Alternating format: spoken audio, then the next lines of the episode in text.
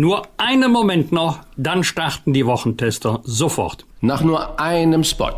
Dieser Podcast wird Ihnen präsentiert von Skoda. 40 Minuten? Boah, sind echt schnell rum. Ich wünschte, unsere Meetings wären auch so kurz. Dann hätte ich mehr Zeit für andere Sachen. Zum Beispiel diesen interessanten Podcast hier zu hören. Und ganz nebenbei meinen neuen Firmenwagen aufzuladen. Den 100% elektrischen Skoda Enyaq iV80. Denn der ist per Schnellladung in nur 40 Minuten von 10 auf bis zu 80% geladen. Und damit bereit für bis zu weitere 400 Kilometer Dienstreise. Skoda. Simply clever. Das Publikumsvoting des Deutschen Podcastpreises ist eröffnet. Stimmen Sie jetzt ab für die Wochentester unter deutscher-podcastpreis.de. Danke für Ihre Unterstützung.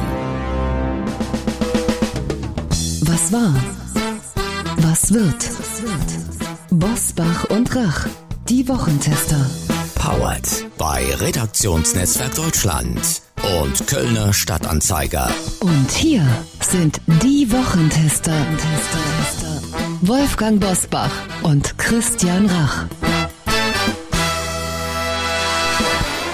Hallo und herzlich willkommen, Christian Rach hier aus Hamburg. Und ein vorösterliches Hallo auch von Wolfgang Bosbach aus Bergisch Gladbach. An diesem grünen Donnerstag, der ja mal kurzzeitig der erste offizielle Ruhetag in Deutschland werden sollte.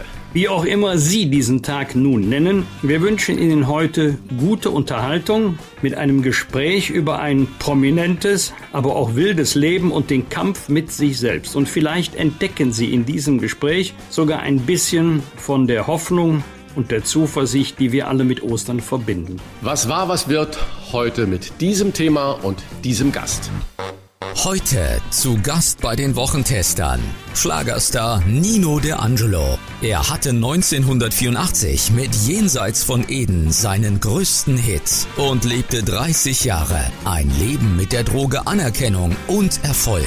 Der Musiker sagt heute von sich, ich wurde berühmt und berüchtigt und wurde immer mehr zu dem, der ich nie sein wollte. Sein Lebenswerk und seine Lebensbeichte Jetzt bei den Wochentestern. Gesegnet und verflucht, das steht nicht nur als Tattoo auf seinen Händen, es ist auch der Titel seines neuen Albums und seiner Autobiografie. Drogen, Alkohol und Sex haben 30 Jahre meines Lebens gekostet. So schaut er zurück. Heute lebt er mit seiner Verlobten Simone glücklich im Allgäu und mit ihr wäre er schon längst verheiratet, wenn nicht dieses Corona wäre, das aus seiner Sicht keine angemessene Trauung ermöglicht, jedenfalls nicht zurzeit. Herzlich willkommen bei den Wochentestern Nino D'Angelo. Hallo, ich freue mich sehr. Nino D'Angelo, Ihre Autobiografie ist ein wilder Ritt durch vier Jahrzehnte Musikgeschäft, aber auch eine Lebensbeichte, die viel aussagt über die Droge Anerkennung und Erfolg. Wir würden gern einige wichtige Stationen mit Ihnen besprechen, weil Sie immer auch Wendepunkte bei diesem Ritt waren. Es war eine Kolumnistin des Kölner Express, Brigitte Kappe hieß sie, die Ihnen 1980 den ersten Plattenvertrag verschafft hat. Wie kam es dazu? Fangen wir mal ganz früh an. Tja, das war damals eine der ersten Piano-Bars, die in Köln eröffnet hatte. Das äh, nämlich das Lokal Die Taste. Das war in Köln am Barbarossa-Platz. Und äh, die Brigitte Kappe, der gehörte dieses Lokal zusammen mit äh, einem Pianisten, dem Mosche Fleischer, ein hervorragender Entertainer. In dieses Lokal habe ich mich dann im zarten Alter von 15 Jahren mal reingetraut, weil ich dachte, wenn du eine Karriere machen willst, dann musst du ins kalte Wasser springen und da irgendwie rein und fragen, ob du mal was singen darfst. Und äh, das habe ich dann auch irgendwann geschafft. Ähm, nach dem zweiten Anlauf, beim ersten Mal hm, habe ich mich nicht reingetraut und beim zweiten Mal habe ich gedacht, komm, jetzt mach mal. Dann bin ich einfach rein und habe äh, den Pianisten gefragt, ob ich denn äh, mal was singen dürfte. Dann guckt er mich so an und sagt, ja, besprechen wir gleich in der Pause. Die wollten erstmal nicht so richtig und dann habe ich... Also bei äh, uns gab es früher im Saarland immer Türsteher, die natürlich genau sich den Ausweis haben zeigen lassen und dann als 15-Jähriger hätte ich nie Chance gehabt, da reinzukommen. Wie kam das? Weil in dieser Pianobar, das war ja keine Diskothek oder ein Club oder so oder kein Nachtlokal. Also es war schon ein Nachtlokal, aber es war, es war halt eine Pianobar. Da konnte man was schön was trinken, was essen, so kleine Snacks und eben halt toller Musik lauschen, ja. Und außerdem habe ich auch keinem gesagt, dass ich 15 18 bin. Ich habe immer gesagt, ich bin schon 16. Aber mit 16 hätte man normalerweise, wenn man es genau nimmt, hätte ich mit 15 oder auch mit 16 da eigentlich gar nicht singen dürfen nach 10 Uhr. Aber ich habe es halt dann trotzdem geschafft. Und als ich meinen ersten Song gesungen hatte, fragte man mich, ob ich weiter singen will. Und das hat sich dann, ja, nach dem Abend hat man mich gefragt, ob ich morgen wiederkomme und übermorgen. Und so fing das an. Und irgendwann durch die Kontakte der Brigitte Kappel, waren da natürlich sehr viele Prominente und sehr viele Leute aus der Branche. Ob das jetzt Herr Biolek war oder damals, also mein Entdecker war ja Manfred Schmidt, der ja sehr bekannt war in der Medienbranche und der hat mich eigentlich entdeckt und mich sofort mit Stefan Waggershausen zusammengebracht und so ist das Ganze ans Laufen gekommen. Im Januar 1984 hatten sie mit Jenseits von Eden ihren größten Hit, bekamen einen Millionenvertrag. Es war eigentlich das Jahr ihres Lebens, doch danach ging es kontinuierlich bergab. In der Rückschau, was war ihr größter Fehler?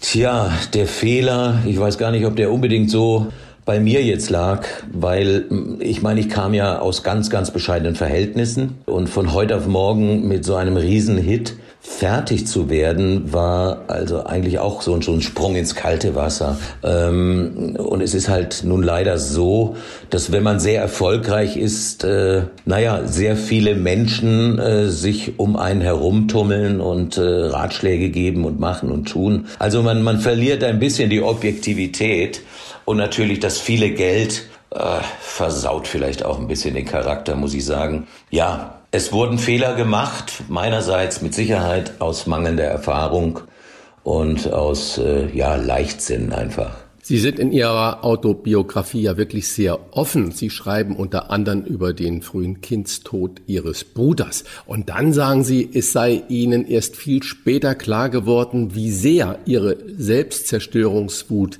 darin begründet sein. Wie meinen Sie das? Ja, es ist äh, tatsächlich so, es ist eigentlich tragisch, ja, dass ähm, der Kindstod meines Bruders, äh, der ja genauso hieß wie ich, Domenico Gorgoglione, der war lange Zeit, äh, ja, das war so wie, das hing so wie so ein Damoklesschwert über mir. Das war, war so wie so ein Schatten, so ein dunkler Schatten. Irgendwie, ich wusste nie, was es wirklich damit auf sich hatte. Ich wusste nur, dass ich dadurch, also ich war schon als Kind, äh, hatte ich so eine, so eine tiefe Depression und erst im Laufe der Jahre als ich das erste Mal äh, mich in eine psychotherapeutische Behandlung begab, wurde dieses Thema angesprochen, nämlich da hat man gefragt, also da war ich schon mittendrin in diesem, ähm, ja, in diesen Exzessen quasi und ich wollte mich davon lösen, aber ich konnte es nicht. Äh, ich habe also wirklich die, diese Depression immer versucht mit Alkohol und Drogen irgendwie zu therapieren, was aber auf lange Sicht ja sehr zerstörerisch ist. Und äh, erst bei dem Therapeuten wurde dieses Thema angesprochen, ob ich denn, ob es denn in meiner Familie Geschwister habe, die gestorben sind oder ob es Fehlgeburten gab und so weiter. Und so bin ich eigentlich äh, darauf gekommen, dass ich, dass ich da nachhaken muss. Und das haben wir auch getan. Also in der Therapie zum Beispiel mit, mit einer Familienaufstellung und so weiter. Und nur so konnte ich mich allmählich damit anfreunden, dass ich wie soll ich sagen, ich habe immer gedacht, ich hätte das Leben nicht verdient. Ich hatte immer ein Problem mit dem Annehmen von Erfolgen und, und von, von allem, weil ich gedacht habe, wenn mein Bruder noch leben würde, dann hätte es mich gar nicht gegeben. Ja, also es ist, es ist ein bisschen tragisch, ja, dass man äh, den gleichen Namen trägt wie, wie der Bruder, der als, als Baby gestorben ist. Das macht schon etwas mit einem. Der Komponist und Sänger Draffi Deutscher wurde ihr größter Förderer und einer ihrer engsten Freunde. Er hat ihren Nummer 1 Hit jenseits von Eden geschrieben. Er war aber auch derjenige, der sie zum Kokainkonsum verführt hat, gilt auch für den Einfluss von Draffi Deutscher auf ihr Leben. Gesegnet und verflucht würden Sie beides zusammen mit dem Namen Draffi Deutscher erwähnen?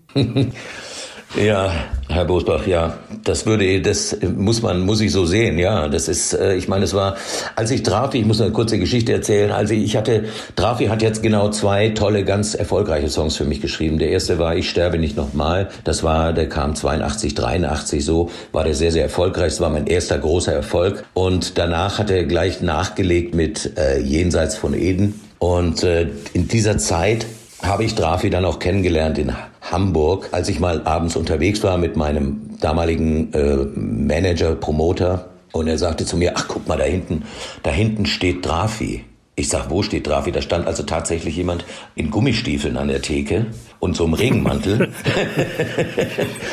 ja, zum Wetter in Hamburg. Alles ja, gesagt. Das, das, so viel zum Wetter in Hamburg.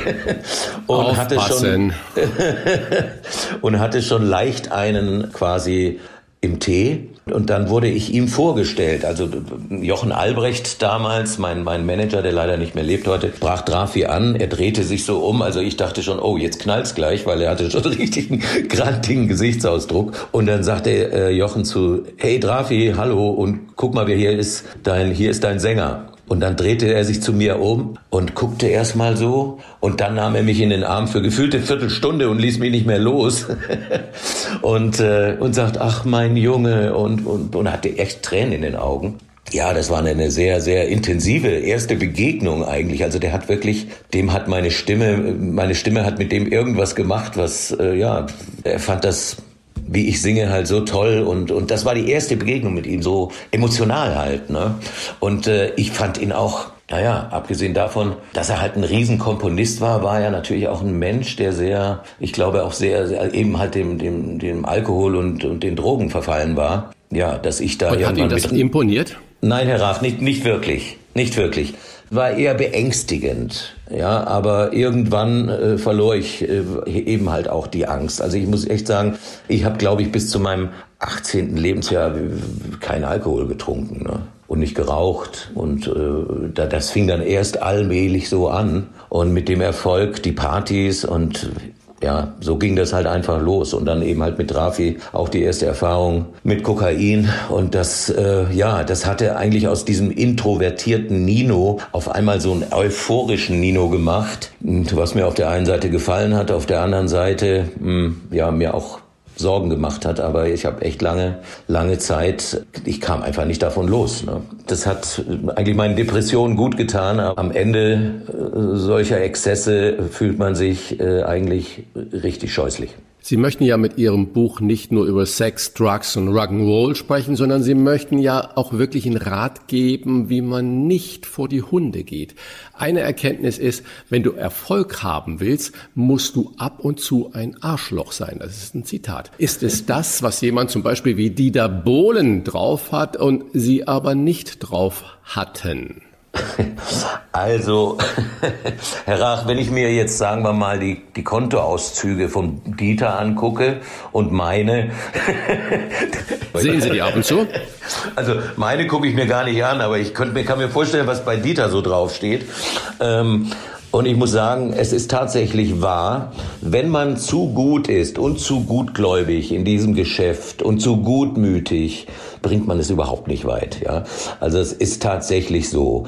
Man muss ähm, gewisses, also das Wort nochmal im Mund nehmen, Arschloch sein, um wirklich ganz viel Erfolg zu haben. Man kann erfolgreich sein, aber man wird leiden wie ein Hund, denke ich mal. Obwohl ich glaube, Dieter Bohlen leidet trotz seiner Millionen auch an manchen Tagen, äh, einfach wegen mangelnder Anerkennung, musikalischerseits meinetwegen oder so. Ja, also es kann schon gut sein. Ich weiß nicht, man muss sich halt entscheiden, welchen Weg, Weg man gehen will. Ich habe immer versucht, eine Mischung zu finden das Gute nicht zu verlieren und ab und zu auch mal ein bisschen böse zu sein. Aber scheinbar reicht das ja nicht immer, weil gerade in den letzten Tagen haben wir ja alle verfolgt, dass Dieter Bohlen eigentlich mit äh, Günter Jauch das Gesicht von RTL von einem auf den anderen Tag die Nachricht äh, verbreitet wurde, Deutschland sucht den Superstar aus und vorbei für Dieter Bohlen. Sie suchen neue Besetzungen und äh, so reicht es also die Art und Weise, ich sage mal auch der Böse zu sein, um nicht das A-Wort wieder zu nennen, ähm, reicht das nicht mehr aus? Hat sich das in der Gesellschaft da irgendwie alles gedreht und muss man heute, wenn man erfolgreich sein will, anders sein? Nun ja, ich denke, man muss eine gute äh, Mischung finden, wie gesagt. Also es ist, es ist so, dass man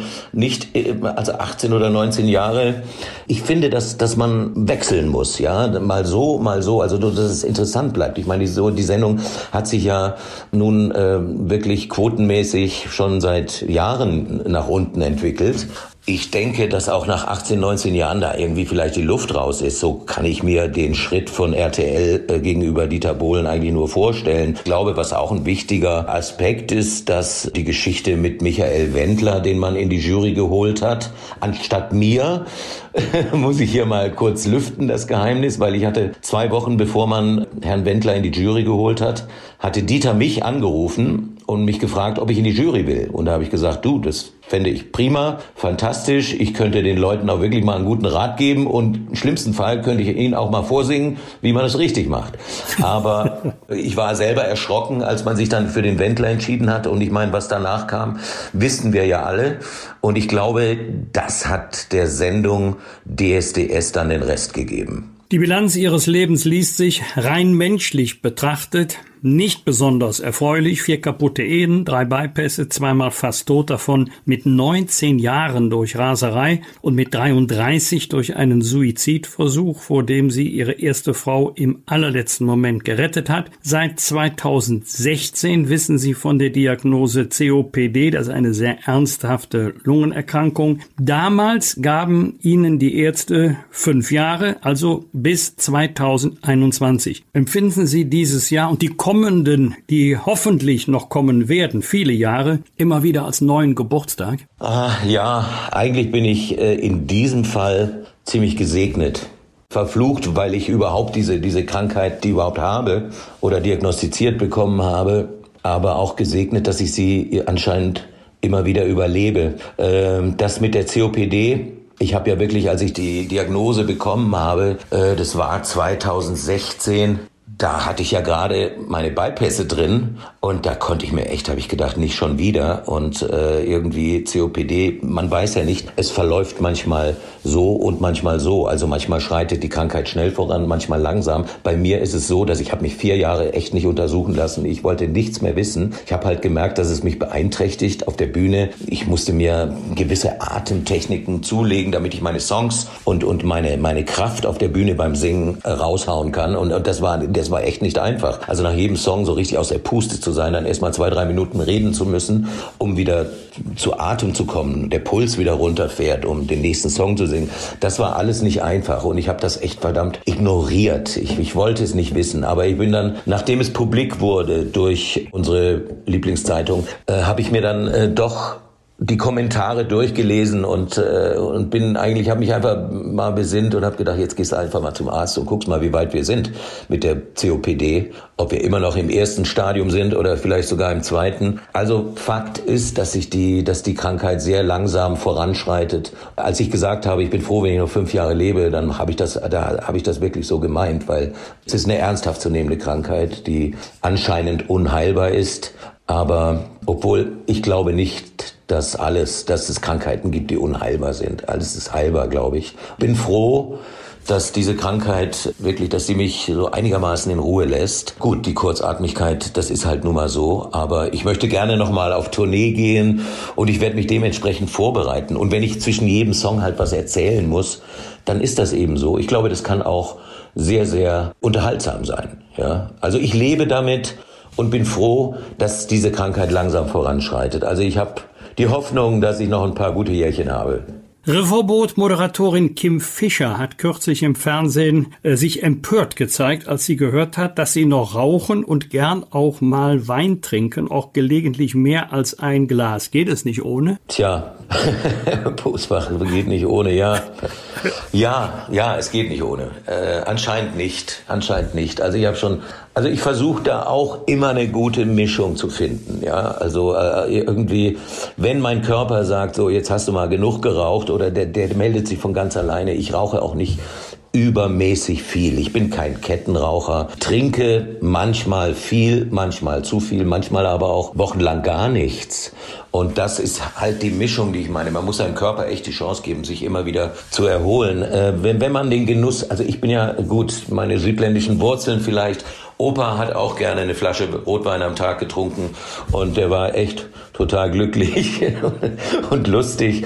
Und manchmal braucht man es einfach. Also ich weiß nicht, jetzt mich wegen dass ich jetzt sage, oh mein Gott, jetzt bin ich krank, jetzt darf ich das nicht mehr und das nicht mehr. Ich glaube, das wäre ein Fehler. Man muss sich da, man muss das für sich selber abschätzen, inwieweit man da äh, Rücksicht drauf nimmt oder nicht. Und ich denke, das Leben zu genießen und ab und zu einen guten Wein zu trinken und zu essen, was einem schmeckt und auch mal eine Zigarre zu rauchen oder auch mal eine Zigarette. Ich brauche das zum Beispiel beim Texten oder im Studio. Also wenn ich da keine Fluppe habe zwischendurch, werde ich wahnsinnig. Also das ist, ist halt so. Damit muss mein Körper zurechtkommen. Wie soll ich sagen? Weil ich denke, wenn... Der soll sich mal anstrengen. Der soll sich jetzt mal anstrengen, genau. Weil was meiner Psyche gut tut, ja, ist auch gut für mein Immunsystem, der Meinung bin ich. Was, alles, was mich glücklich macht, ist gut für mich. Und äh, ja, wenn man mal zu viel trinkt, ist natürlich nicht gut. Kommt natürlich gerade in diesen Zeiten der Pandemie, äh, glaube ich, ist der Alkoholkonsum bei allen, die trinken, mindestens um 20, 30, 40 Prozent gestiegen. Also am besten nach Corona erstmal ja eine Entwöhnungskur oder so. Sie haben gerade gesagt, alles, was mir gut tut, was mich glücklich macht, ist auch richtig und wichtig. Sie hatten mal, Sie sind jetzt 57, wenn ich das richtig ja, sehe. das ist richtig. Genau, Sie hatten Millionen auf dem Konto, Porsche und Ferrari in der Garage, eine Villa in Köln, eine Finca auf Mallorca und und trotzdem schreiben Sie, irgendetwas hat gefehlt, das man sich nicht kaufen kann zum wirklichen Glücklichsein. Liegt es an Wein oder was brauchen Sie zum wirklichen Glücklichsein? Es liegt nicht am Wein. Auf jeden Fall, äh, es liegt tatsächlich an, an äh, ich denke mal, zum Glücklichsein braucht man wirklich auch eine glückliche Beziehung. Und äh, die hatte ich ja, also man kann ja bei mir nach vier Scheidungen nicht von glücklichen Beziehungen reden. Und ich muss sagen, ich bin vor drei Jahren durch Zufall meine jetzige Lebensgefährtin kennengelernt und bin seitdem auch wirklich ich, und weiß jetzt, was wirklich eine glückliche Beziehung ist. Gut, die Beziehung mit, äh, mit der Mutter meiner Kinder hat ja auch sehr, sehr lange angehalten und wir waren auch sehr, sehr glücklich, bis halt, äh, bis wir nicht mehr glücklich waren und uns deshalb getrennt haben. Aber diese Beziehung hat äh, über 14 Jahre gedauert. Ne? Die anderen Beziehungen oder beziehungsweise die anderen Male, in denen ich geheiratet habe, da hat, war wahrscheinlich die Testphase zu kurz. Ich glaube, wenn man mit Nino De Angelo zusammen ist, muss man, sollte man mindestens drei Jahre testen, bevor man ihn heiratet. oder, oder umgekehrt auch. Also das ist, beruht ja auf Gegenseitigkeit. Aber ich muss sagen. Da bekommt der Begriff Teststrategie eine völlig neue Bedeutung. genau. Also ich sage Ihnen ehrlich, äh, eine glückliche Beziehung, eine, eine harmonische Beziehung, ein, ein gut, ein schönes Zuhause und vor allen Dingen auch im Allgäu. Ich war ja immer ein Großstadtkind. Ich bin jetzt, ich lebe in, in einem 3000 Seelendorf. Ich weiß gar nicht, wie viele Einwohner wir hier haben.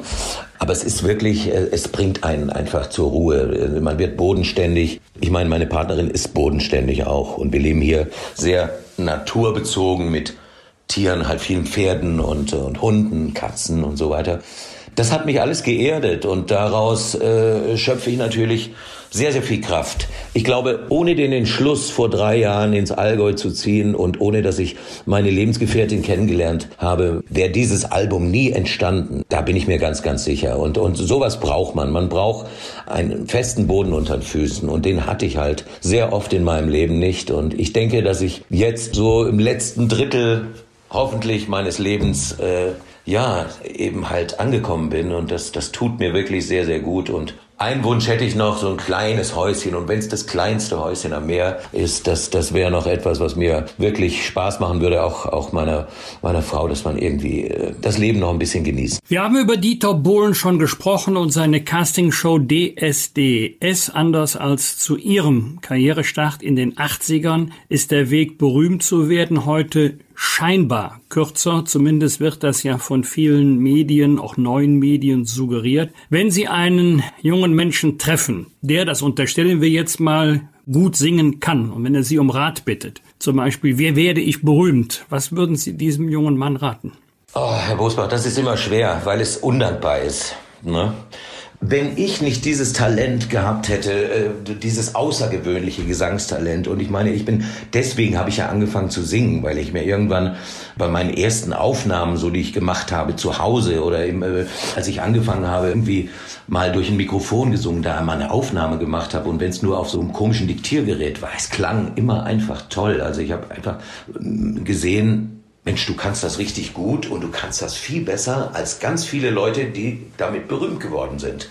Äh, ich weiß noch, äh, dass damals in der Pianobar war mal Peter Kraus bei Brigitte Kappe in der Taste und da habe ich Rock'n'Roll gesungen und er soll zu Brigitte gesagt haben, so wie der Rock'n'Roll singt, für die Art, wenn ich das könnte, würde ich eine Million zahlen.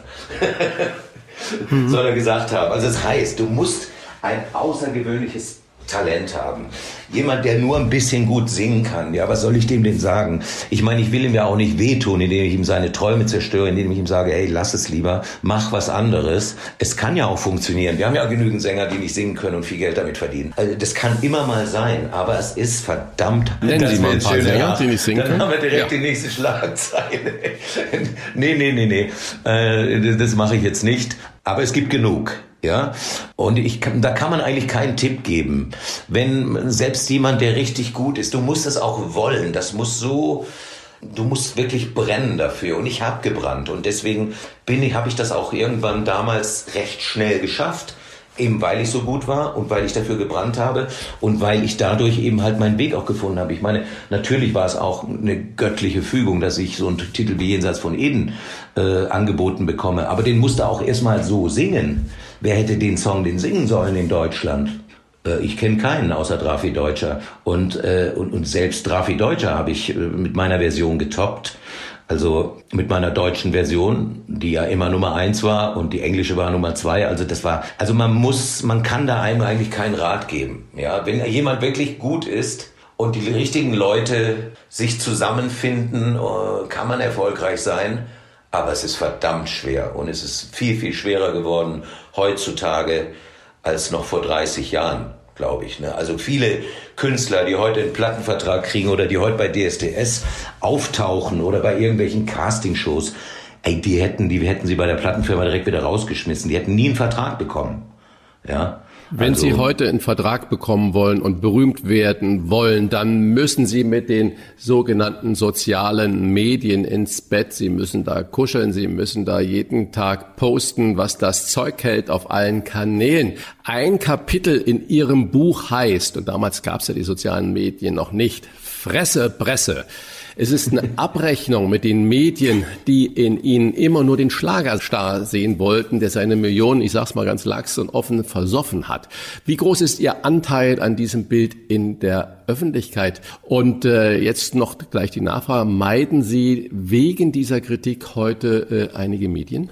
Ja, also das mit den Medien ist ja, ich war ja ein gefundenes Fressen weil ich so eine, ich habe ja wirklich, ich bin selber schuld. Ich habe ja diese Zielscheibe geboten durch mein Leben. Also ich habe gelebt wie ein Rockstar und habe Schlager gesungen. Also war ich sofort der Bad Boy des Schlagers und alles, was so also immer wenn es was Schlechtes zu berichten gab, dann, äh, dann war ich meistens dabei. Also das war, das war irgendwie, wie soll ich sagen, man hat sich darauf eingeschossen, dass der Nino so ist. Man hat immer nur gewartet, mal gucken, was er sich als nächstes leistet. Und äh, darüber hat man dann geschrieben. Also man hat weniger darüber geschrieben, wenn ich mal eine gute Platte gemacht habe. Ja, keiner geschrieben, boah, toll und Respekt und was weiß ich. Nein, es ging immer nur um, um andere Dinge. Aber daran war ich selber schuld, weil ich halt äh, auch so offen in der Öffentlichkeit rumgerannt bin. Da hätte ich mich besser schützen sollen. Dann wäre vielleicht hätte ich auch ein besseres Image gehabt. Das ist ganz klar. Aber äh, die Medien das, das Schlimme ist ja, wenn die eine große Zeitung was bringt, schreiben alle anderen ab. Und wenn die dann noch ein bisschen ihren Senf dazugeben, dann äh, oder oder Äußerungen aus dem Zusammenhang reißen. Man kann das ja so hindrehen und so hindrehen, ja. Also meistens wurde es halt so hingedreht, dass es für mich dann nachher negativ war. Aber wie gesagt, ich war da selber schuld äh, oft und äh, die Presse es gibt ganz wenig Medien, die wirklich fair sind. Ich habe vor kurzem einen, einen schönen Beitrag über mich gesehen, da habe ich mich so gefreut. Da standen mir echt auch die Tränen in den Augen, dass es noch Redakteure gibt, die einfach einen auch mal gut aussehen lassen, ja und und äh, und nicht und, dass man dass man nicht immer Angst. Also ich habe echt oft Angst gehabt bei bei manchen Sendern. Denke ich, naja, was da wohl wieder rauskommt nach dem Interview oder nach dem, das ist einfach schwierig. Ähm, Lieber Nino, bei uns können Sie sicher sein, es wird nichts geschnitten. Sie, es kommt eins zu eins so auf den Sender, wie Sie uns das jetzt hier erzählen. Das ist lieb, Dankeschön und sehr fair vor allen Dingen. Ihr Buch ist seit kurzem auf dem Markt. Bild titelte zum Vorabdruck Mein wildes Leben jenseits von Eden, Nino de Angelo über Drogen, Orgien und seine Alkoholexzesse. Vielleicht haben Sie auch gedacht, ich sag's mal selber, bevor es andere über mich sagen und schreiben. Schließlich weiß ich, Nino de Angelo, am besten über mich Bescheid. Hatte diese Lebensbeichte auch für Sie so eine Art reinigende Wirkung, so nach dem Motto, jetzt ist es mal raus, aber jetzt ist es mal meine Sichtweise? Ja, Herr Busbach, das ist ja so nach dem Motto, Angriff ist die beste Verteidigung. Ähm, ja, also es hat halt damit zu tun, überhaupt mit der, wenn ich eine Biografie schreibe, und äh, das ist nicht der erste Versuch, eine Biografie zu schreiben. Die anderen habe ich wirklich dann abgelehnt oder abgebrochen. Auch bei dieser hatte ich nach einer Woche, bei dieser Biografie gesegnet und verflucht, hatte ich nach einer Woche irgendwie das Gefühl, muss das sein, Nino? Weil ähm, man gräbt doch ganz tief in sich rum und da kommen Sachen hoch, äh, wo man eigentlich dann auch irgendwie so wirklich Panikattacken bekommt und, und denkt, ey, was, was ist, wenn das jetzt an die Öffentlichkeit kommt, was wird daraus gemacht? Und äh, aber auf der anderen Seite, also ich hatte wirklich so äh, nach einer Woche so das Gefühl, du darfst das Buch nicht schreiben, hab's dann aber dann, hab's dann aber doch gemacht damit das Thema dann endlich mal vom Tisch ist mit dem Buch. Gedacht, jetzt schreibe es. Ich bin jetzt auch im richtigen Alter und vor allen Dingen äh, was das Buch noch rechtfertigt, ist einfach, dass ich meine Ruhe gefunden habe und angekommen bin. Du kannst ja nicht ein Buch schreiben über deine Vergangenheit, über Drogen und Alkoholexzesse und was weiß ich alles, äh, äh wenn du noch mittendrin hängst. Ja, also das wäre ja, äh, aber ich, ich bin jetzt eben halt, ja, ich habe mich zum Guten, es hat sich alles zum Guten gewendet und dann kann man auch darüber sprechen. Deswegen habe ich es dann letztendlich auch gemacht. Ich meine, es ist ja nicht das erste Mal, dass ich mit solchen Schlagzeilen in der Presse bin.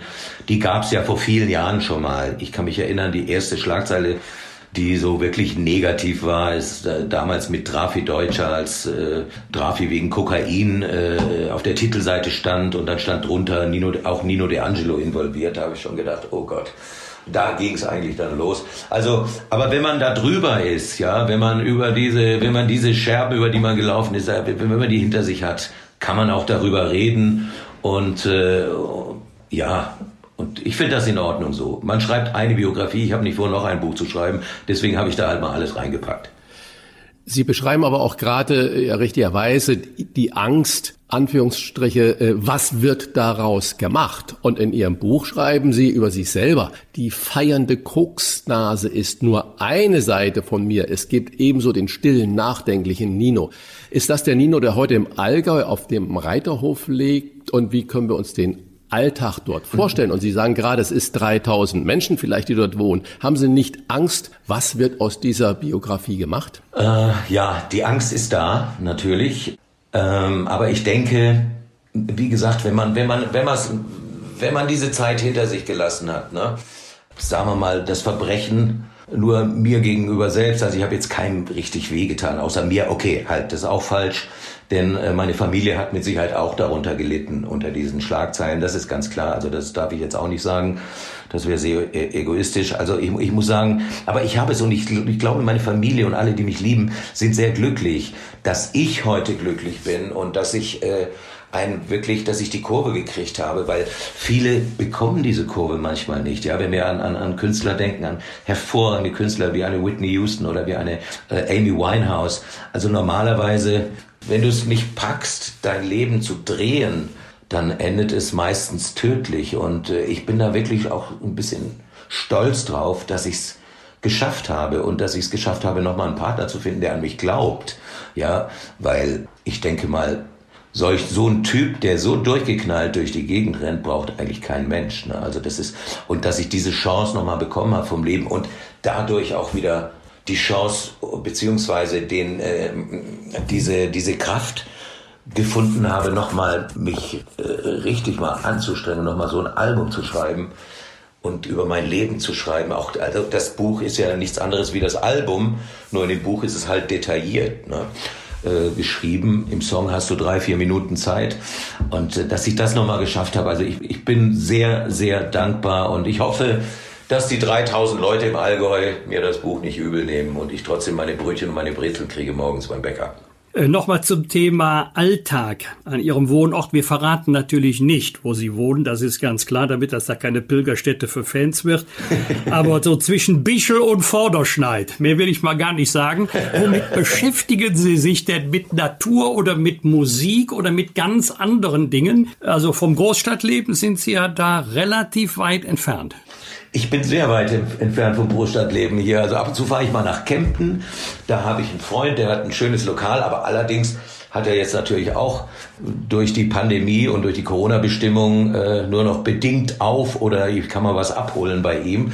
Also im Prinzip genieße ich das Leben. Ich gehe mit den Hunden raus, ich gehe spazieren. Äh, wenn es schön ist, dann wird gegrillt draußen. Wir haben ja hier auch im Haus ähm, einige Freunde und Familie und das ist das ist einfach wunderbar. Die Familie ist zusammen und das das finde ich einfach schön und ja, ich beschäftige mich ab und zu betätige ich mich hier als Hausmeister ähm, und verletze mich meistens dabei, aber, aber es funktioniert.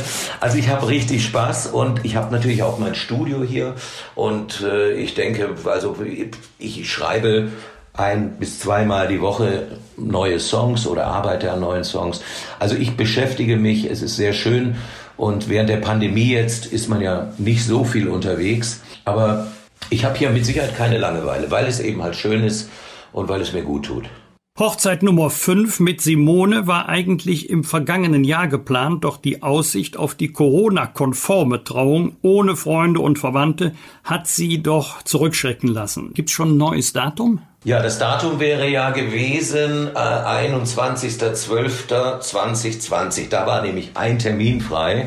Ja, und der, das wurde aber dann gecancelt wegen den Corona-Bestimmungen.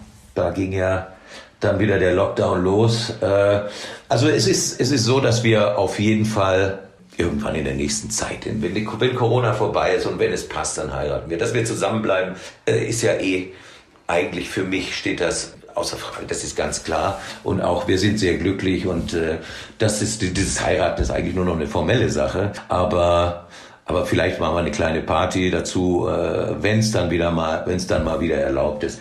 Ja, die Presse berichtete ja, ich bin im Hochzeitsstress. Also wir sind nicht im Hochzeitsstress.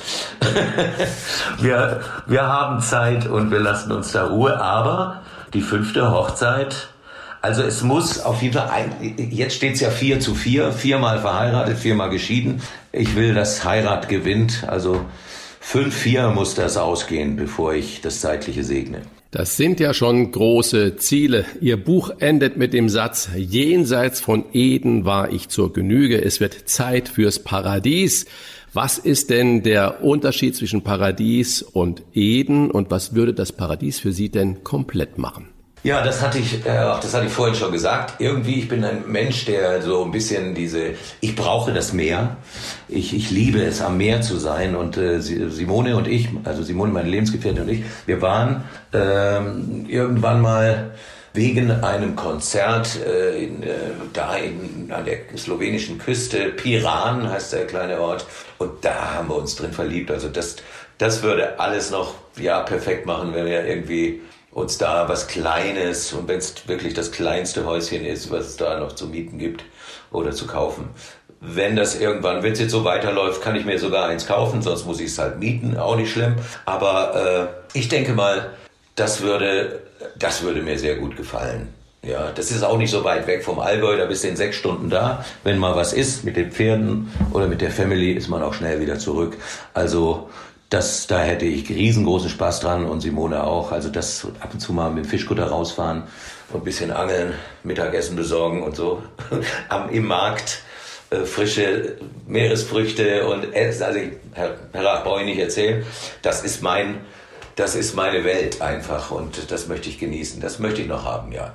Das erinnert mich an zu Hause. Man beachte die Reihenfolge, wenn was ist, mit den Pferden und der Familie. Nicht anders kenne ich das von der Familie Bosbach. Wenn du oben bist, ist alles einfach. Wenn es nach unten geht, bezahlst du dreifach. Dieser Satz stammt aus ihrem aktuellen Hit Gesegnet und Verflucht, der bereits mehr als 2,5 Millionen Mal bei YouTube geklickt wurde. Das riecht nach Erfolg. Christian und ich, wir bedanken uns für die Einladung zur Hochzeit. Wir wünschen Ihnen von Herzen, dass Sie exakt so weit oben bleiben, dass Sie das heute genießen können, was sie in all den Jahren des Erfolges zu oft haben vermissen müssen. Uns hat das Gespräch unglaublich viel Spaß gemacht. Groß an die bessere Hälfte und bleiben Sie gesund. Alles Gute ins Allgäu. Vielen, vielen, vielen Dank, Nino Dank. Angelo. Genau. Neues Dankeschön, Album, neues Herr Buch. Busbach, Herr Raff, vielen Dank für das freundliche Gespräch. Alles und, Gute. Sie sind, und Sie sind eingeladen zur Hochzeit. ja, okay. Okay. okay. Dankeschön. Fragen und Anregungen für Bosbach und Rach? Kontakt at diewochentester.de wir bedanken uns bei unserem Werbepartner für die Unterstützung dieser Folge. Danke an dieser Stelle für das Engagement von Facebook. Zusammenarbeit ist in Zeiten von Covid-19 wichtiger als je zuvor. Deshalb setzt Facebook die gemeinsame Arbeit mit europäischen Regierungen, Behörden und Forschungsteams fort. So nutzt in Spanien die Weltbank Facebook-Karten zur Prävention von Krankheiten, um den Bedarf an Covid-19-Tests und Krankenhausbetten vorherzusagen. Und gemeinsam mit europäischen Regierungen hat Facebook WhatsApp-Chatbots entwickelt, die Fragen zu Covid-19 schnell und präzise beantworten. Mehr auf about.fb für Facebook fb.com slash de slash Europe. Danke an Facebook für den Support. Hier nochmal die Internetadresse für weitere Informationen. about.fb.com slash de slash Europe. Das waren die Wochentester mit Unterstützung vom Kölner Stadtanzeiger und dem Redaktionsnetzwerk Deutschland. Und wenn Sie uns auf einer der Podcast-Plattformen abonnieren und liken, dann freuen wir uns ganz besonders. Von Herzen würden wir uns auch freuen, wenn Sie uns dabei unterstützen könnten, den deutschen Podcastpreis zu gewinnen. Sie können sich an dieser Abstimmung beteiligen. Dafür aufrufen die Seite www.deutscher-podcastpreis www.ftf.de. Danke für Ihre Zeit. Nach Ostern sind wir wieder zur gewohnten Zeit für Sie da. Freitag, Punkt 7 Uhr. Die Wochentester einfach einschalten. Frohe Ostern. Und frohe Ostern. Diese 40 Minuten wurden Ihnen präsentiert vom neuen Skoda Enyaq iV80, der in dieser Zeit so weit geladen ist, dass Sie bis zu 400 Kilometer weiterfahren können. Mehr Informationen auch zum Geschäftsfahrzeugleasing von Skoda finden Sie auf skoda.de slash flotte-enyaq. Was war? Was wird? Wolfgang Bosbach und Christian Rach sind die Wochentester. Ein Maßgenau Podcast. Powered bei Redaktionsnetzwerk Deutschland und Kölner Stadtanzeiger.